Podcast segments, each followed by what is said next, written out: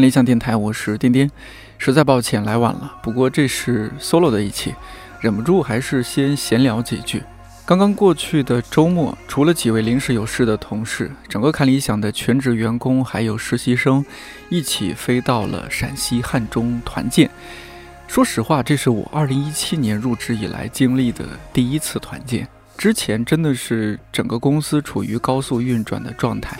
尤其是二零一八年，我们的 APP 上线之后，即使说要去团建，肯定也会有很多人因为这样那样的原因没有办法一起去。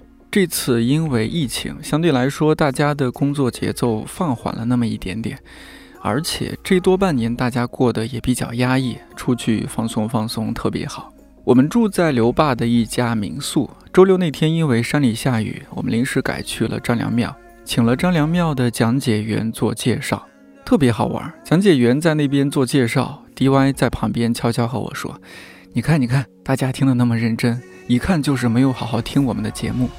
他讲的那些，杨照老师在《史记白讲》这档节目里都讲过，而且讲得更好。”我假装镇定，连连点头。回程的时候，悄悄点开杨照老师的节目听了一路，确实讲得更好。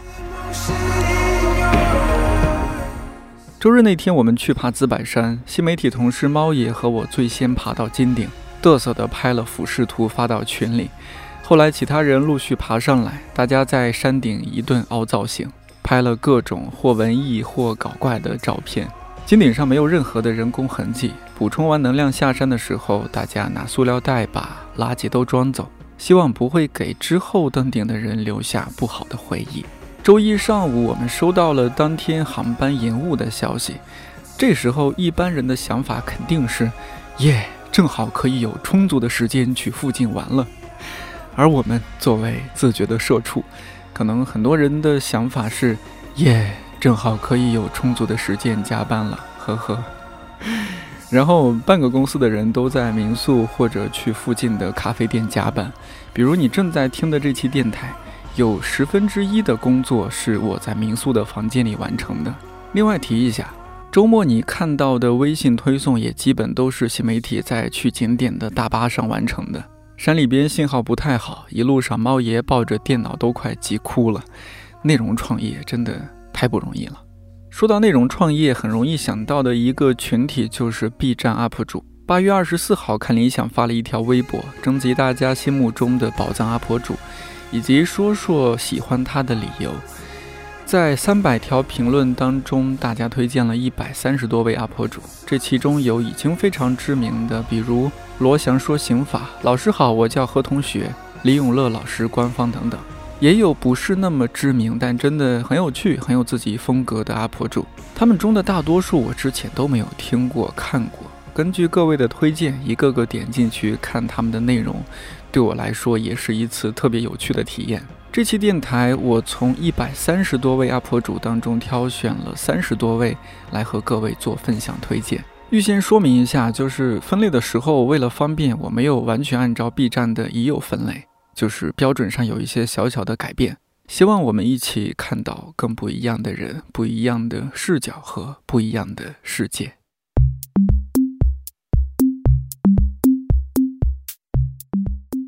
先来看看 Vlog UP 主幸运兰宁推荐了 Alex，绝对是个妞儿。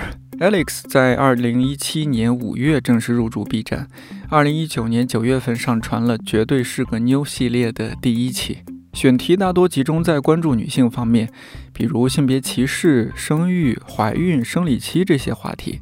最新一期比较特别，关注的是长臂猿保护项目。Alex 毕业于复旦大学新闻系，几年前在单向空间那边负责《微在不懂爱》这档视频栏目。你现在在 B 站上仍然能找到这个账号，但后来微在整个项目好像都因为一些原因停掉了。绝对是个妞，应该算是 Alex 在那之后自己的创业项目。因为工作关系，我很多年前就知道他。看他这几年结婚、创业、生子、健身、打拳，真的是如同他在 B 站的个人签名，就是要活得浓烈又自由啊，是特别值得女生去关注的一位 UP 主。但男生也可以关注一下，因为看 Alex 的视频会更理解女性的处境，也会更懂得尊重女性。z z z r r r 推荐了亲爱的佳倩，这是一位现在已经定居冰岛的 UP 主，所以大部分 Vlog 内容也是在冰岛的生活日常，逛超市、泡温泉、看极光、和小动物互动等等。如果你听过之前我和编辑冯倩老师聊北欧文学的那期电台，可以顺着那期的讲述再去看佳倩的 Vlog。我想你一定会被佳倩发自内心的笑容和热爱生活的气息所打动，也会特别想去冰岛生活。今年五月份，佳倩在豆瓣上发布了一篇日记，特别火，叫《冰岛买房记》，你也可以找来看看，说不定将来也会在冰岛买房子。来一颗柚子糖推荐了 Vlog UP 主大发发滚来滚去，推荐理由是看他的 Vlog 真的会让我觉得生活可以很美好。大发发长期生活在加拿大多伦多，养了一只叫露露的狗。Vlog 内容也大多是他的生活日常，买菜、做饭、和朋友逛街、逛超市。特别神奇的是，我看到其中有一期视频，大发发推荐他常听的中英文播客，里边有道长的八分，还有马家辉老师的香港野史。说到这儿，网友于猫卡推荐的 UP 主就是湾仔马家辉。马叔在今年四月十三号入驻 B 站，成名作就是当天发布的视频《马家辉直播发呆》，结果发呆了十五秒就受不了了。马叔更新的还算勤快，内容也很有趣。最近马叔出了新书《鸳鸯六七四》，希望各位多多支持。水表君 Vincent 推荐的 UP 主是卡斯故事，这是一位酒类 UP 主，主要是会介绍一些 whisky 还有鸡尾酒的相关知识。我猜卡斯应该是九零后，很年轻，很好玩，说话很幽默。比如他介绍长岛冰茶这款酒那一期，特别好玩。他模仿泰式英语口音，大致是这样的。我但是我学不到他那个精髓啊，感受一下就好。兰兰 S 多 D，这样的发音和呈现方式，帮他吸引了一大波的关注。而且他的视频用的音乐剪辑风格也很特别，字幕也很用心。不管你对酒是不是感兴趣，作为下饭视频去看看也是很好的。既然有人介绍卡斯，那我也再介绍一位我很喜欢的酒类 UP 主索菲亚一斤半。她好像是在美国工作多年的上海女孩，之前在公关公司还是哪里工作，辞职之后开始做 Vlog，逐渐专注到了酒这个领域。他和卡斯一样，有点亦庄亦谐，但给人感觉很真实、很放松。两位的笑容也都很感染人。即使你不爱喝酒，了解一点相关知识也特别有意思。最后两位 Vlog 博主分别来自年羊羊和九九九烟的推荐。一位是小蝶，今天吃饱了。小蝶今年从北大中文系本科毕业，刚刚去到了上海交大读新闻的研究生。Vlog 记录的也基本是他求学和生活的日常轨迹。我特别喜欢他的 B 站签名，是这样的：记录生活，留点念想，感谢喜欢，微商勿扰，不签约。另外一位 UP 主五四小丁，风格也很特别，该怎么形容呢？就是如果请回答一九八八里边的宝拉穿越到现代拍 Vlog，大概就是小丁这样的。但小丁应该比宝拉要更放松一些，吃喝玩乐样样没有落下。每一期 Vlog 的风格还有剪辑节奏都像是一首现代诗。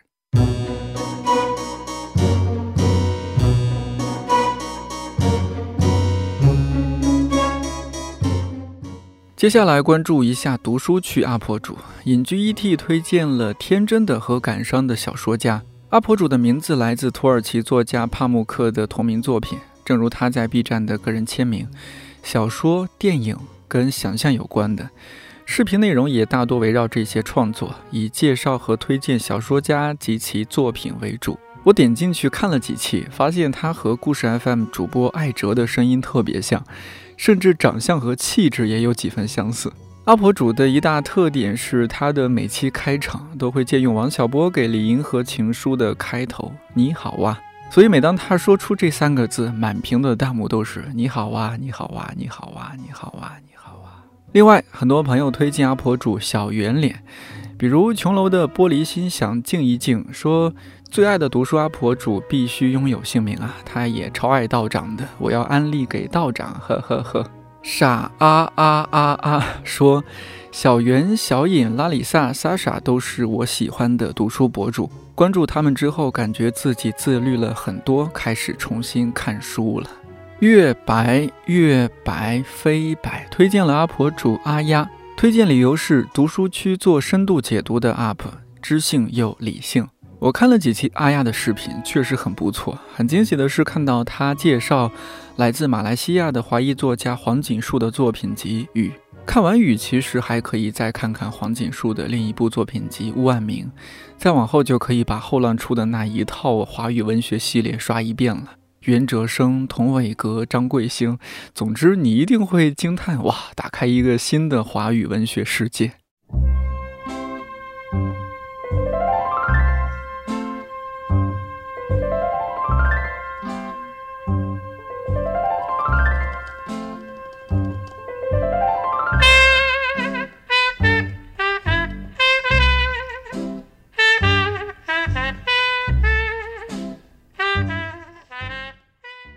再来看看影视区阿婆主。做这期电台之前，我几乎只知道木鱼水仙，这个名气确实太大了。经过大家推荐才知道，哦，原来还有那么多那么厉害的阿婆主。比如很多人推荐狂阿米，只有抹茶没有面包说阿婆主很喜欢西方美术作品和影评结合起来用在视频里，恰饭方式独到。我吹过的视频里都能体现很独到的见解，看问题的角度很不一样，也很用心的去研究作品内核。Cheap Utopia 说：“狂阿弥必须拥有姓名，所有的视频都和鱿鱼干一样耐嚼。”他简介也是这么写的。我看到阿弥的最新一期视频，采访了贾樟柯贾导，起因是贾导最近和某大品牌合作的一个项目。视频里的阿弥看起来多少有些紧张。我忽然好奇，在最开始做影评阿婆主的时候，阿弥是否有想过将来会有这样一个场景？HTT 推荐了阿婆主中队长同志，推荐理由是导演硬核解读电影，全是干货，B 站电影圈的清流。我看了几期也很喜欢，感觉得到中队长是在特别认真的解读电影，甚至在评论区很认真的打断回复。本身的讲述很温和，也让人特别能听得进去。穷鬼一年一推荐了阿婆主腹肌玫瑰书，推荐理由是：如果你是冰火粉、三体粉，一定会喜欢上它。在玫瑰书的站内简介也写着《权力的游戏》三体品评阿婆主。这么垂直的 UP 主还是蛮特别的，而且讲解的过程中，玫瑰叔在稳重中透着一点调皮，让人印象特别深刻。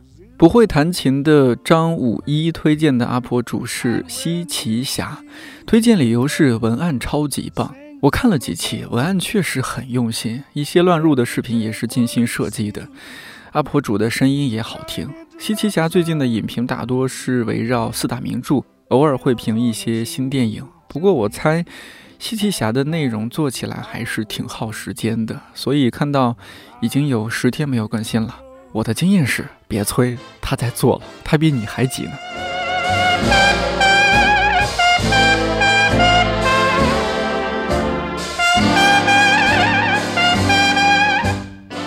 接下来推荐的这个领域我太喜欢了，美食 UP 主。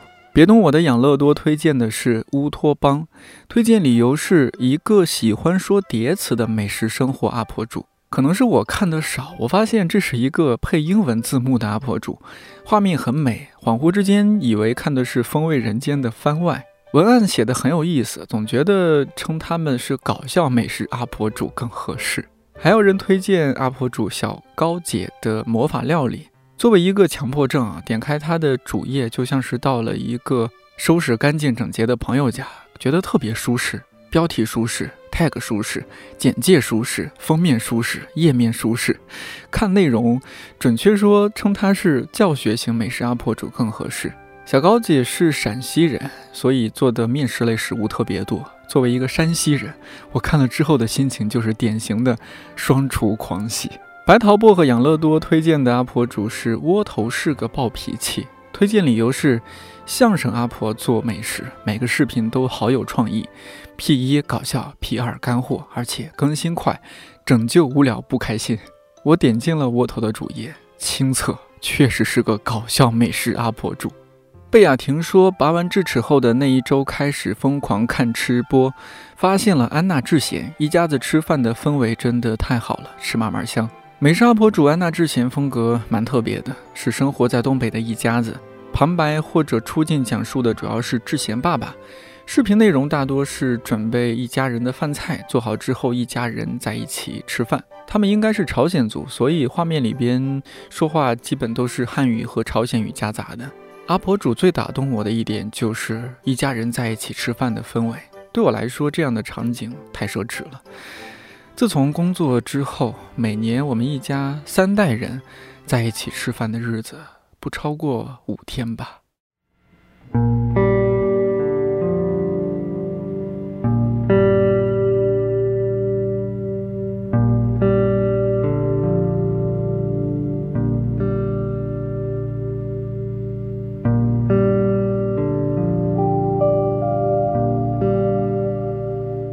接下来推荐科普 UP 主，很多人推荐汤志看本质，我选择瞎说。汤志看本质，非常诚恳、认真、高效的讨论普及哲学知识。Count 九四说，对这种讲哲学的 UP 主真的无法抵抗。汤志的站内签名是简化世界，启发你。我的感受是，每期视频其实还是挺硬核的，需要多看几遍。王小满怎么说？推荐拉婆主毛茸茸的星球，推荐理由是有趣易懂的动物知识。站内简介是一起发现有趣、有料、有故事的动物世界。我特别喜欢这个阿婆主，内容都是以动画和实景拍摄相结合的形式呈现的，选题也很有趣，比如公奶牛也能产奶吗？鸭嘴兽到底是鸭子还是兽？是慧珍啊啊啊！推荐的是阿婆主真古道尔哇，这位得稍微多介绍一下。真古道尔出生于一九三四年，是一位世界级的动物学家。他最为知名的是对黑猩猩的研究。为了研究黑猩猩，甚至花了一年多时间，努力在吃住上接近他们，取得他们的信任，被称为最懂黑猩猩的人。甄奶奶在今年八月份入驻 B 站，视频里边她说，虽然自己不会说中文，但是可以用黑猩猩的语言和大家打招呼呀，真的太酷了。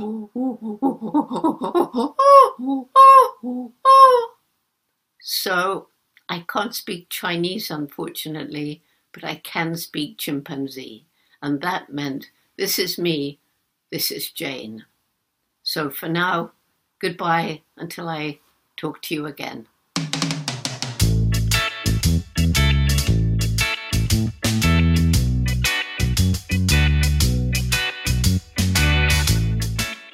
再来看看关于时尚 UP 主的推荐，好几位朋友推荐了 Vivi 可爱多。言必言说，我好喜欢他对时尚的理解，喜欢他肆意搞笑的性格，每一期的视频质量都很高。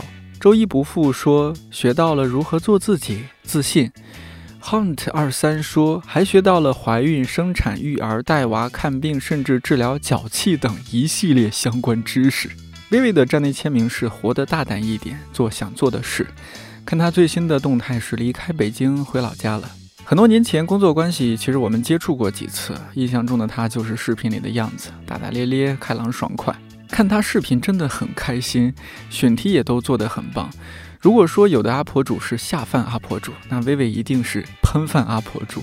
王什么 KD 推荐的阿婆主是艾普罗西，他说我的真爱博主，他是我的唯一特别关注，他总是奇迹般的在我丧的时候鼓励我，带我一起探讨一些有意义的话题，关于自信，关于自卑，关于处女，关于狐臭，总能让我对一些事情有新的看法。当然，最爱的就是生活 Vlog，喜欢和他一起胡来。我刚刚发现，可能是我挑选的问题。两位阿婆主都有点不走寻常路，和我之前想象中的时尚阿婆主不太一样。他们是一种特别生活和接地气的时尚。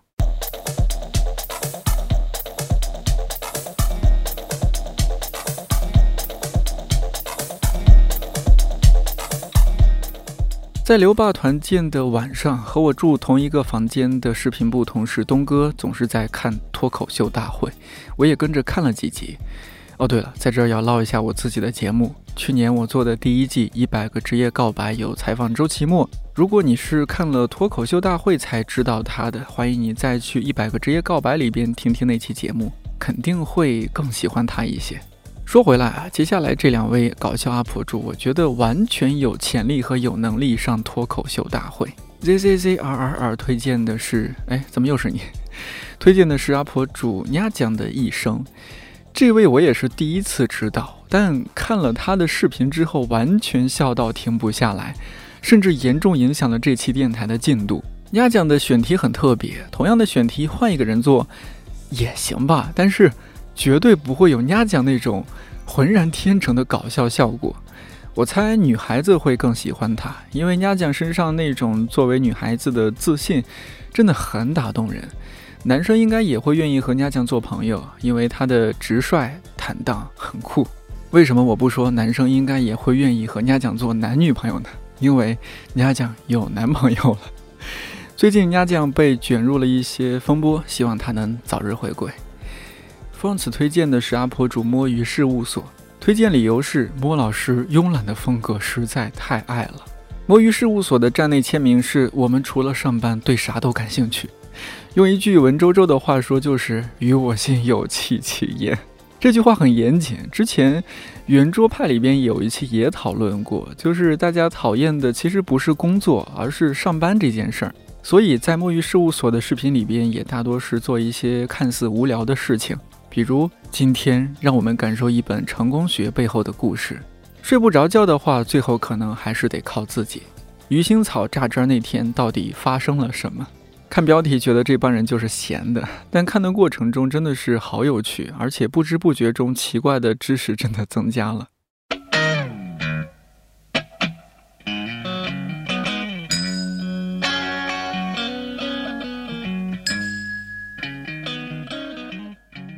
音乐 UP 主我选了两位，一位是小多位推荐的原子弹吉他，推荐理由是这样的。是个非常细腻温柔的阿婆主，出了很多指弹吉他的免费教学，讲解都很细致入微，对新手非常友好。真的想学指弹吉他的朋友，强烈推荐。我点进主页看了几期，确实讲的挺细致的。本着艺多不压身的原则，想学一学的朋友可以订阅这位阿婆主。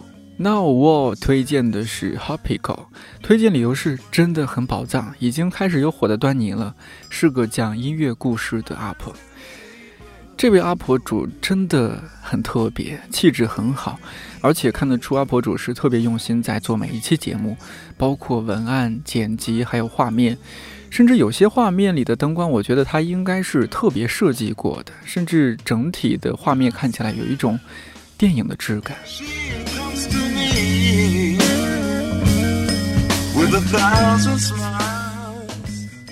Archipelago 推荐的是纪录片 UP 主当下频道，说我真的超级喜欢他们的视频，每个视频都很用心，选材和主题都很独特、很新颖、很有创意，希望他们大红大紫。当下频道啊，这位是老阿婆主了。二零一六年就开始在 B 站上传视频，选题、拍摄和制作都称得上精良，无愧“频道”这两个字。相对来说，当下频道是更集中于青年文化的。通过站内签名，也能够感受到他们的风格，用视频启发不同青年圈层的好奇心、感受力和同理心。机场露露夫底推荐的是剧评类 UP 主新加坡小笔尖，说每次看或者听他的剧评都能笑出鹅叫，是这样的鹅叫吗？我看了一下小笔尖每期的文案真的写得特别好，犀利点评的也恰到好处。不过对于我来说，最重要的是通过看他的视频，我才知道啊，还有这么部剧啊，啊，还有这么个综艺，啊，还有这么个演员。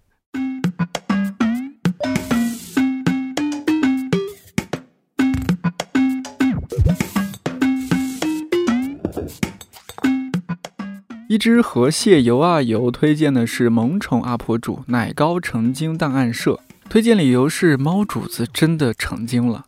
每期视频都不到两分钟，但因为是把猫作为片子的主角，而且每期都是有设计故事和情节，甚至还有特别棒的特效，所以拍摄制作起来应该花不少功夫。我看到阿婆主八月底说胃病犯了，估计要经常熬夜吧，请多注意身体啊。关于游戏阿婆主 How How Daily 推荐了阿婆主 Gumker 工壳和白痴毛，都是在游戏方面比较深度分析的阿婆主，估计常玩游戏的朋友都不会陌生。YX One I Only 推荐的游戏阿婆主是进军命，推荐理由是玩游戏的一万种死法就是我的快乐源泉，这年头找个快乐源泉也真不容易。这个我也太推荐了，尤其是阿婆主的频道《进军命的一万种死法》，准确说，这应该是一个搞笑游戏。阿婆主，你一定要去看看。这次征集呼声最高的阿婆主是仙女幺幺零，比如馒头啊、猫头说 B 站羞耻女王，不开心就看她。哥是菜鸟，我怕谁？二菜鸟说仙女幺幺零，那必须是舞蹈区一股泥石流啊。白色阳光说：“仙女幺幺零风格独树一帜，她的舞蹈羞耻中透露着阳光和自信的美，堪称新生代广场舞扛把子。”范小二先师说：“强烈推荐 B 站舞蹈区 UP 主仙女幺幺零，她的舞蹈总能给人欢快和启示。”甚至仙女本仙也在评论区推荐了一下自己，说：“肯定没人推，狂推狂推。”哎呀，这你就是低估自己实力了。仙女幺幺零的视频内容很多是在人群当中跳舞，比如广场、马路边、菜市场。像我这种社恐的人，隔着屏幕看她跳舞都尴尬，脸红到用脚趾抠出两室一厅。真的好佩服她，希望哪天我也能这么放得开，有机会可以和仙女幺幺零在哪个广场斗个舞。来，今天的最后一位阿婆主是有湾九姑娘推荐的 Lex。他说很难定义他是什么类型的阿婆主，他的视频跨越了很多分区，看他的视频可以获得许多有趣的知识。哎呀，这种阿婆主我就特别喜欢，不限制自己，就像是看理想电台，在网易云音乐我们属于情感调频，在蜻蜓 FM 我们属于脱口秀频道，在喜马拉雅属于头条频道，而在我们的主场看理想 APP 又属于大厅，但是。好处就是永远能够看见另一种可能。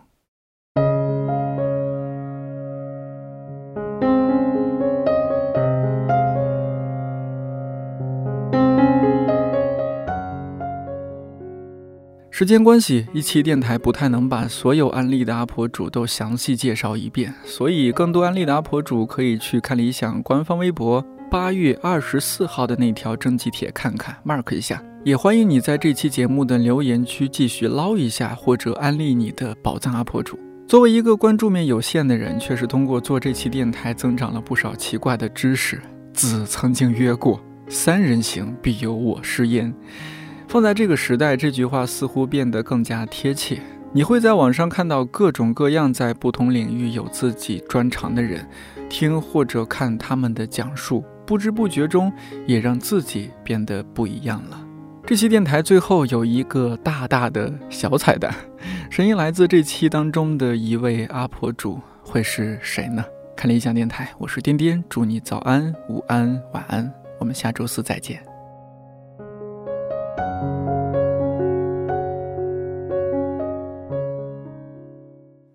大家好，我是马家辉，很高兴有机会跟大家分享一下我最近出版的新小说。